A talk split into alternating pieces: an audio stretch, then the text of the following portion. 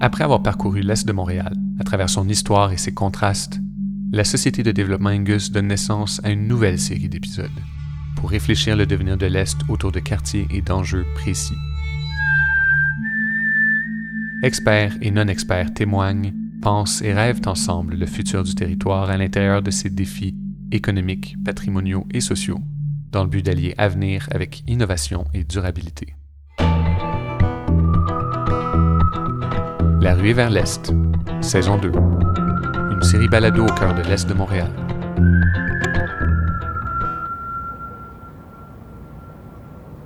Je me souviens très très bien et ça m'a énormément marqué. Dans les années 90, avec ma mère et mon frère, on avait fait le tour de l'île. Céline Mertena, architecte spécialisée en développement durable chez Provencher-Roi. Et pour une fois, le tour de l'île avait pris euh, la rue Notre-Dame, puis on est allé vraiment loin dans l'est.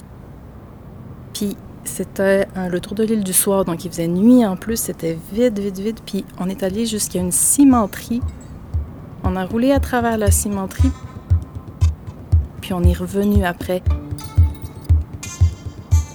La cimenterie, j'avais l'impression d'être dans un autre univers ou sur une autre planète. C'était des, des montagnes de sable, c'était toutes les lumières aussi qu'on voyait dans le secteur pétrolier. Donc, presque un film de science-fiction sur une autre planète. Puis, ça m'a vraiment marqué à vie. Puis, pour moi, l'Est a toujours été cette espèce de, de territoire avec une autre sorte de technologie, une autre sorte d'univers. L'Est de Montréal est reconnu pour ses zones industrielles, partie intégrante de son identité. Dans ce territoire, les raffineries et les usines s'étalent sur des kilomètres. Que peut-on imaginer en termes de développement pour cette zone, en conjuguant économie, écologie et citoyens? Premier épisode. Vers une économie durable.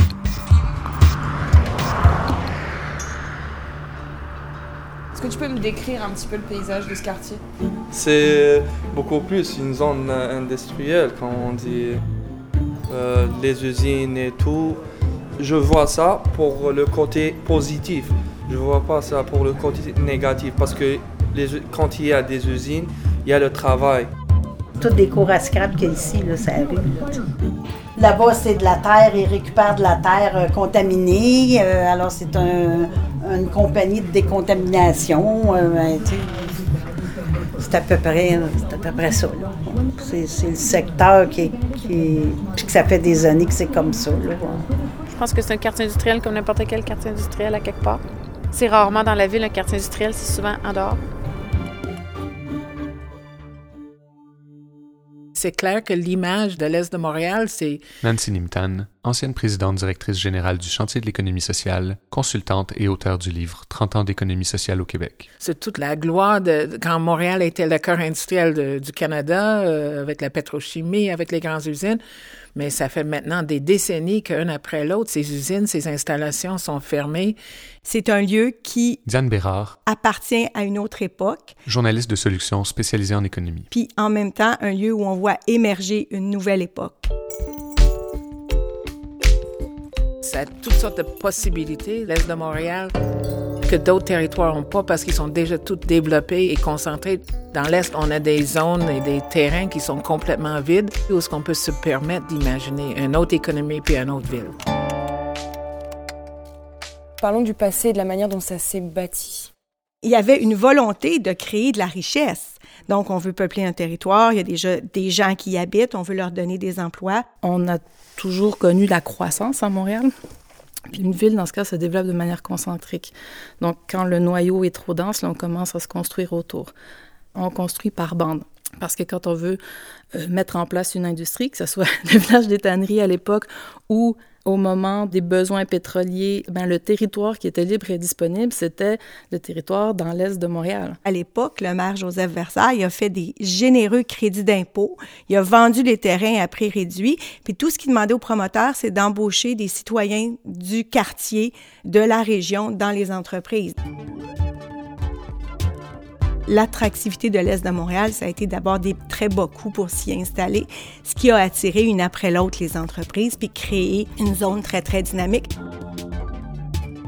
C'était un endroit stratégique parce qu'il y avait de la place, il n'y avait pas d'opposition citoyenne, il y avait l'accès au port. C'est des industries symboliques pour l'histoire économique de Montréal, mais du Canada.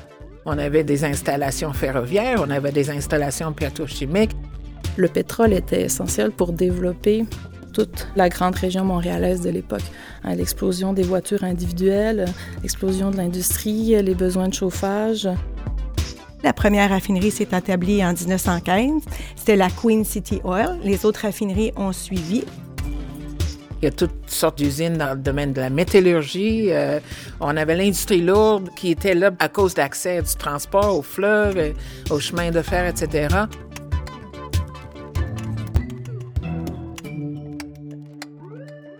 C'est sûr que le développement de l'Est de Montréal qui s'est fait euh, au début du 20e siècle, même à la fin de...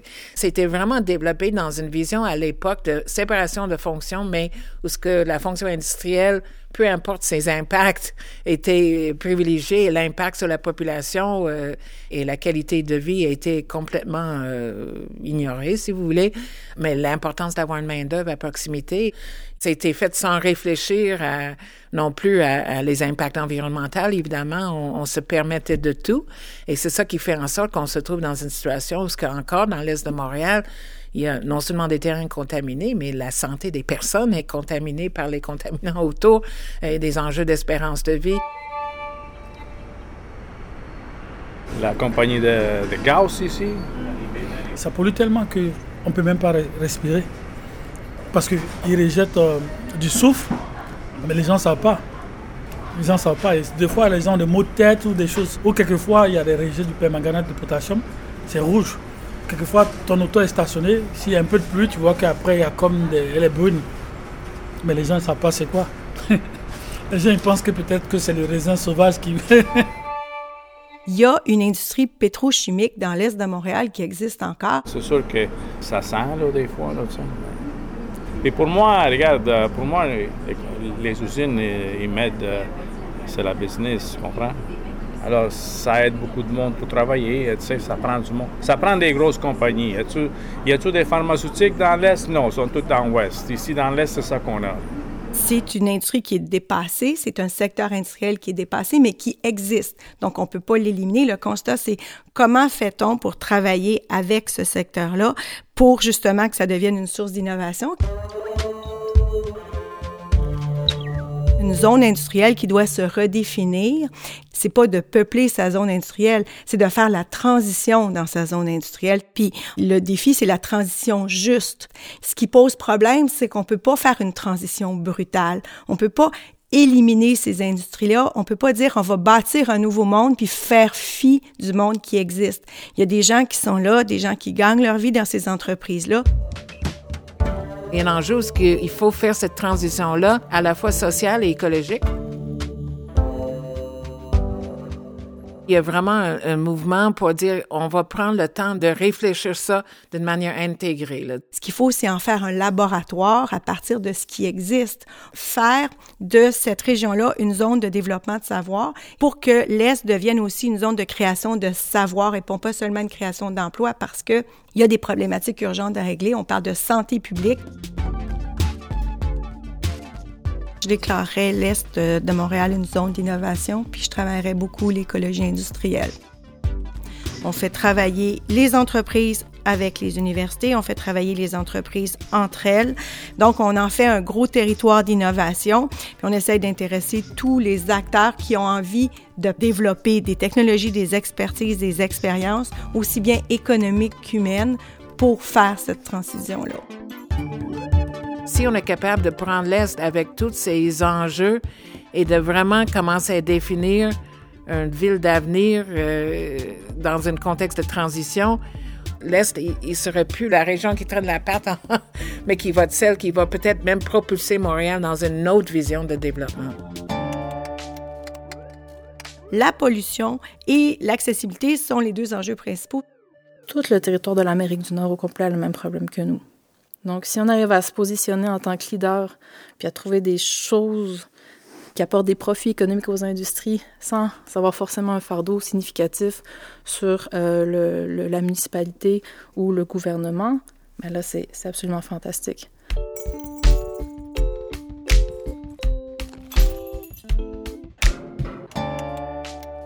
Moi, j'arrive avec mon véhicule, je me stationne, je rentre ici, je viens travailler, après ça, je m'en retourne. Là, tu sais, Moi, c'est juste pour, le travail, c'est juste ça. Mais c'est sûr que je n'habiterai pas ici. Tout simplement, c'est un quartier industriel, c'est tout. Purement, simplement, c'est un quartier industriel. Tous les employés ici connaissent à peu près, euh, ils ont toutes des voitures. S'il y a un employé qui fait une demande pour venir travailler ici, puis il n'y a pas d'auto, euh, c'est c'est comme pas évident. Là, il n'y a pas vraiment d'autobus qui passe ici ou quoi que ce soit. C'est pas très bien. Il faut avoir absolument un véhicule. Le problème que je vois dans l'est de Montréal, c'est justement ce développement euh, fonctionnaliste. Loin, c'est un centre de recyclage. Là, juste ici à côté, c'est un autre centre de recyclage. À côté, c'est un autre centre de recyclage. Qui fait que là, on a une, une telle industrie, là, on a tel secteur, là, on a les maisons, puis tout est divisé par route, autoroute, boulevard. Puis comment recréer une mobilité alternative dans l'est de Montréal pour pouvoir recréer ce dynamisme de ce secteur-là, réduire la pression sur les ménages sur l'utilisation des voitures, réduire les temps de déplacement, permettre à ce que les gens puissent continuer à habiter l'est de Montréal et travailler à l'est de Montréal. Amener les terrains euh, à se densifier dans une logique de mixité d'usage. Donc, amener euh, du résidentiel euh, euh, sur les terrains des cégeps, amener des services dans les quartiers résidentiels, amener des espaces d'emploi dans, les artères principales, et puis de jumeler ça avec un, système de transport en commun local qui, oui, peut être connecté au, au, métro puis au système montréalais, mais qui a une logique pas est-ouest, logique montréalaise, mais qui est vraiment logique est de Montréal. La ville de demain, c'est la mixité de fonctions Autant à l'époque, la vision d'aménagement, c'est chacun sa zone. Aujourd'hui, on parle des milieux de vie, on parle de mixité, on parle de proximité. C'est des enjeux environnementaux, c'est des enjeux d'aménagement urbain, de qualité de vie qui fait en sorte que euh, ça devient des choses importantes. On veut attirer des industries, mais c'est la qualité de vie souvent, euh, dans quel environnement nos employés vont travailler, vont vivre, etc.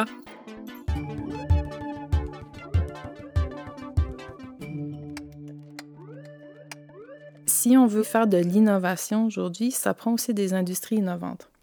Des fois, ça prend des grands espaces, des grands bâtiments. Donc, je pense que l'Est de Montréal a un potentiel de territoire en transition où certaines industries qui sont de plus en plus désuètes peuvent faire place ou entrer en partenariat avec des nouvelles industries qui vont faire de l'innovation, trouver des nouvelles technologies, produire des, des nouveaux produits, des nouvelles sources d'énergie alternatives, des nouveaux traitements d'eau, d'air, euh, n'importe quoi, mais c'est des choses qui ont besoin d'être travaillées physiquement, des grands ateliers, des grandes usines. Donc, ce qui est intéressant de les retrouver dans l'Est de Montréal, c'est que on reste à proximité des grandes universités, on reste à proximité d'autres grandes industries. On est proche de l'aéroport international aussi, fait que c'est un endroit qui a un très grand potentiel de connexion entre les autres industries, entre la recherche avec les citoyens, puis avec les autres villes, les autres territoires.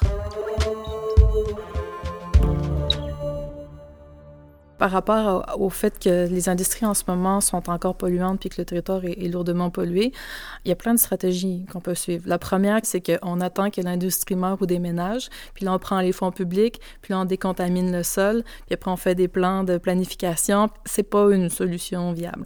Après, la deuxième, c'est de dire, ben, OK, mais on subventionne les industries pour qu'elles changent leurs pratiques, pour qu'elles soient plus écologiques. Mais là, encore une fois, le fardeau économique de ça, c'est la population via les impôts, via les taxes municipales. Il n'y a aucune responsabilisation de l'entreprise.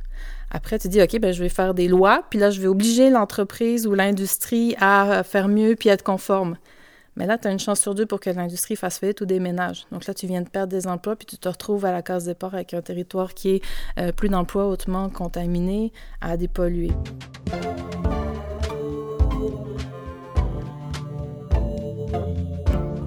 La seule solution qui est gagnante-gagnante, à quelque part, c'est une solution qui est un peu plus complexe, où on, établit un partenariat avec cette industrie-là, puis on essaie de développer euh, des industries ou des entreprises parallèles qui travaillent à trouver des solutions sur euh, les enjeux de pollution, trouver des nouvelles solutions technologiques de décontamination, des nouvelles manières de faire.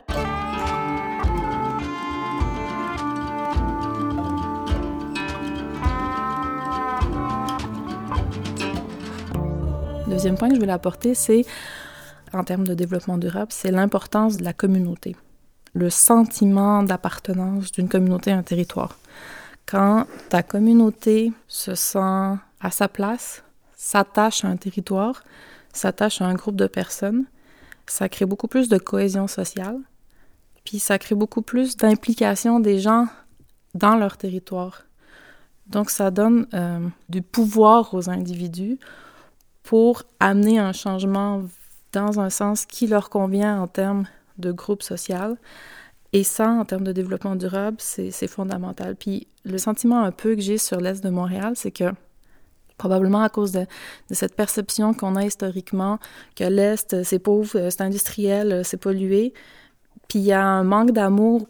C'est pas comme, par exemple, les gens de Rosemont. Les gens de Rosemont, il a comme un amour, hein, ils sont, ils sont prêts à lever, les drapeaux puis à aller se battre pour Rosemont.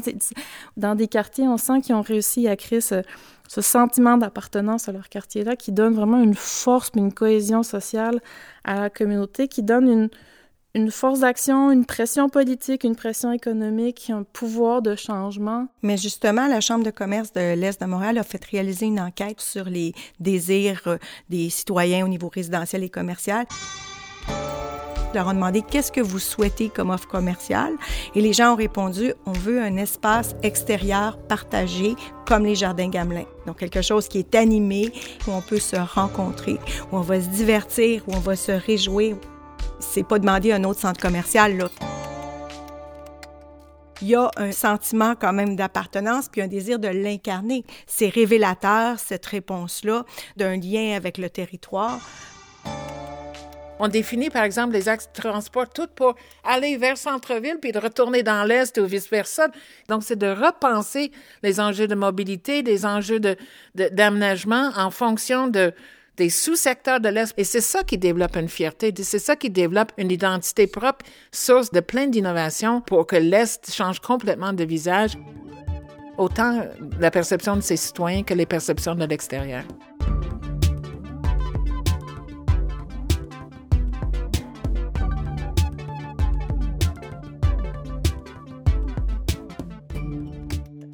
À Montréal, on sait comment aider les gens à se réapproprier leur territoire et à renforcer leur communauté. Il y a eu un changement de paradigme sur l'approche de la planification et de la création d'espaces publics à Montréal.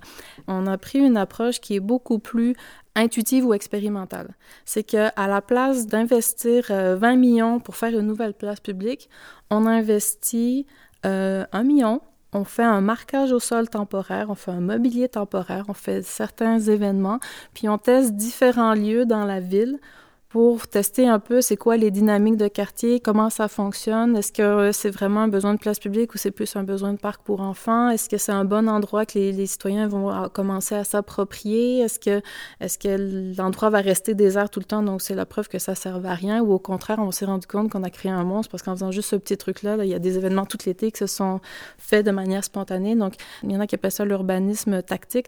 Tester un peu les dynamiques du territoire, puis si on trouve qu'il y a quelque chose qui fonctionne vraiment bien, là, on fait un vrai investissement, puis on fait un changement. On refait les rues, on fait le trottoir, on refait une place.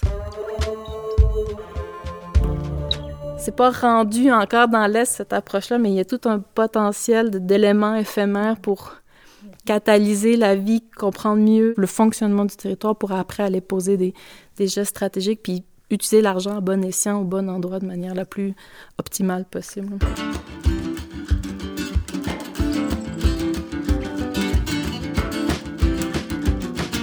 À quoi ressemble peut-être dans 20 ans plus cette zone industrielle de l'Est de Montréal.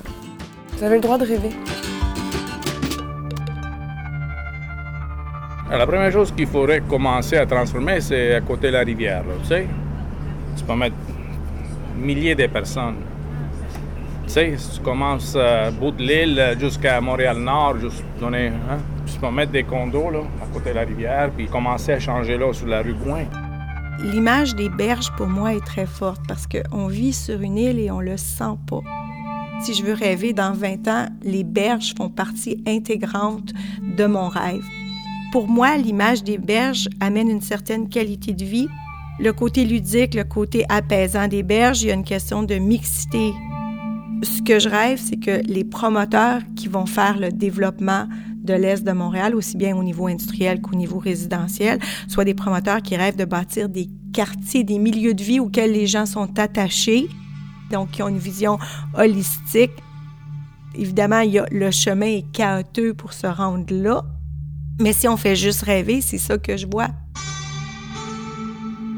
Le rêve là-dedans, c'est aussi une réalité, c'est-à-dire qu'on part des enjeux de pollution de terrain, de toutes sortes d'enjeux environnementaux.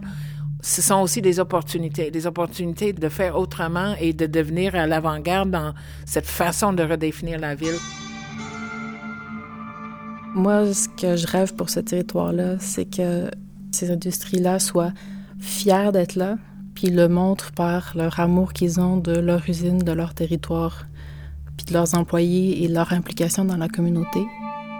Je rêve aussi que euh, le sentiment communautaire soit assez renforcé pour qu'il puisse y avoir des émergences d'initiatives citoyennes, un peu comme le bâtiment 7 dans le sud-ouest de Montréal, puis qu'il y ait cette euh, vitalité euh, qui fasse que ça le rende intéressant, puis que j'ai plus besoin du tour de l'île pour aller me promener en vélo dans l'Est.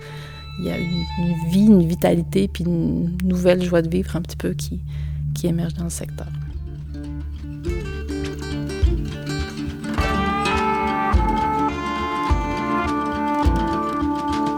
La rue vers l'Est, une production de la Société de développement Angus. Conçu et réalisé par Magneto consultant et narrateur Laurent Levesque. Avec les voix de Diane Bérard, Nancy Nimtan, Céline Mertena, avec la participation des travailleurs des parcs industriels de l'Est d'Anjou. À venir dans le prochain épisode. Pointe-aux-Trembles, on est la deuxième paroisse la plus vieille sur le territoire de Montréal et il y a très peu d'éléments patrimoniaux qui ont été préservés. Le Vieux-Montréal, berceau de la ville de Montréal, puis le canal de la Chine, le berceau de l'industrialisation du Canada. Donc, ça a une grande résonance peut-être au niveau de la mise en valeur sous un plan récréo-touristique.